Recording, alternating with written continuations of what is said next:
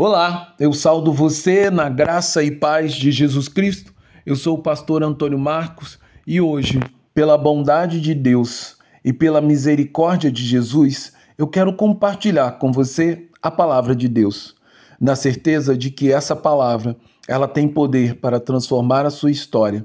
Ela tem poder para mudar a sua vida e levar você a viver na plena comunhão com Deus. Para isso, então, eu quero refletir com você a devocionais de Efésios, capítulo 4, no tema As últimas palavras do apóstolo Paulo, baseado em Efésios, capítulo 4, do verso 31 ao 32, que diz: Que não haja no meio de vocês qualquer amargura, indignação, ira, gritaria e blasfêmia, bem como qualquer maldade pelo contrário, seja bom, sejam bondosos e compassivos uns para com os outros, perdoando uns aos outros, tamb como também Deus em Cristo perdoou vocês. Depois de apresentar uma longa lista de pecados que os crentes que foram feitos pela graça de Deus, corpo de Cristo, deveriam evitar a fim de manifestar a nova natureza oriunda do Espírito Santo de Deus, Paulo, agora, ao final da sua ed do edificante capítulo 4 da carta aos Efésios, destaca que todos os pecados que ele mencionou têm sua origem em apenas duas áreas da natureza humana. Alguns são pecados de uma língua maldosa e sem domínio próprio, e outros são obra de um temperamento descontrolado. E, em, e ambos têm seus posto, têm que ser postos de lado. E com a nobre finalidade de cumprir com o processo de santificação dos membros da igreja, o apóstolo Paulo fez uma lista com alguns dos pecados que, que prejudicam a edificação da igreja e produzem separação e todo tipo de desavença no meio da igreja. Assim, embora seja difícil distinguir com precisão o significado de cada palavra usada por Paulo para descrever as transgressões que devemos evitar, o objetivo geral de suas palavras era levar os crentes a desprezar toda espécie de pecado, porque eles não condizem com a nova natureza que recebemos através de Cristo. Assim, a primeira palavra é a amargura, que aponta para o sentimento de ressentimento que não se extingue, que não se extingue no coração humano, onde o indivíduo não mostra vontade alguma de perdoar o seu próximo. E dessa maneira, ele comete o pecado de guardar rancor de seu próximo, desobedecendo claramente aquilo que foi ensinado por Jesus na quinta petição da oração do Pai Nosso, que diz: Perdoa as nossas dívidas, assim como perdoamos os nossos devedores, em Mateus capítulo 6, versículo 12.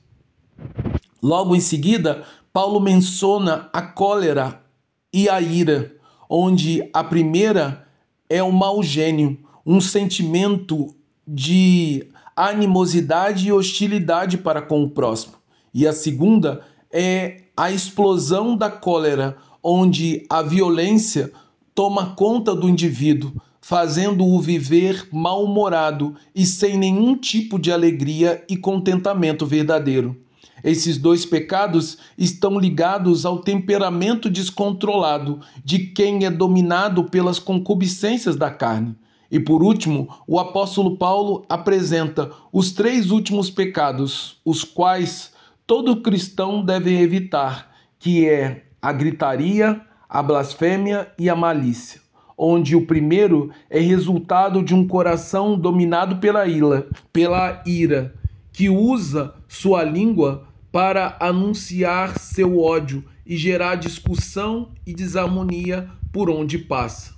Enfim, a maldade da língua e a ira do coração se juntam para produzir a malícia, que consiste em desejar mal ao outro e demonstrar a mesquinharia que prolifera no coração do pecador, que na sua arrogância julga que ficará impune dos seus pecados. No entanto, o grande desejo do apóstolo Paulo não é que os cristãos protejam-se, protejam seu coração apenas daquilo que é errado, mas ele deseja, acima de tudo, que os cristãos guardem ainda mais as virtudes que sua nova natureza deveriam produzir, ou melhor, frutificar. Assim, Paulo faz uso de três qualidades que devem preencher aquilo que o Espírito Santo, no seu poder, removeu do nosso coração. Essas qualidades são, na verdade, virtudes sobrenaturais. Os crentes deveriam ser benignos. Isso significa demonstrar desejo desinteressado no bem-estar do outro, como um desejo sincero de ajudar, mesmo que com grande sacrifício pessoal. Em seguida, Paulo diz que eles deveriam ser compassivos, que significa a capacidade de se condoer-se e de ter afeição genuína pelo outro. E por último, Paulo convida os cristãos a manifestar aquela que é a principal qualidade de ser de ser discípulo de Jesus, que é ser perdoador, que consiste na prontidão em perdoar as ofensas e passar por cima dos, do desejo de vingança. Assim, eu convido você a perceber que ser um cristão é muito mais do que apenas levantar a sua mão e fazer uma simples confissão vazia. Ser cristão é, acima de tudo, manifestar o caráter de Cristo, é deixar o Espírito Santo produzir seus frutos em nossas vidas. Ser cristão é também ser despido de uma de uma antiga de uma antiga natureza todos os dias. E esse tipo de pessoa que eu convido você a ser. Para isso, o primeiro passo é arrepender-se do pecado e o segundo passo é ter fé em Jesus. Logo, a minha oração é que as palavras do apóstolo Paulo se cumpram na nossa vida pelo poder do Espírito Santo e através da graça de Cristo. E assim, nossa vida produza o fruto do Espírito e não as obras da carne, e que o Senhor seja glorificado em nossas vidas. É em nome de Jesus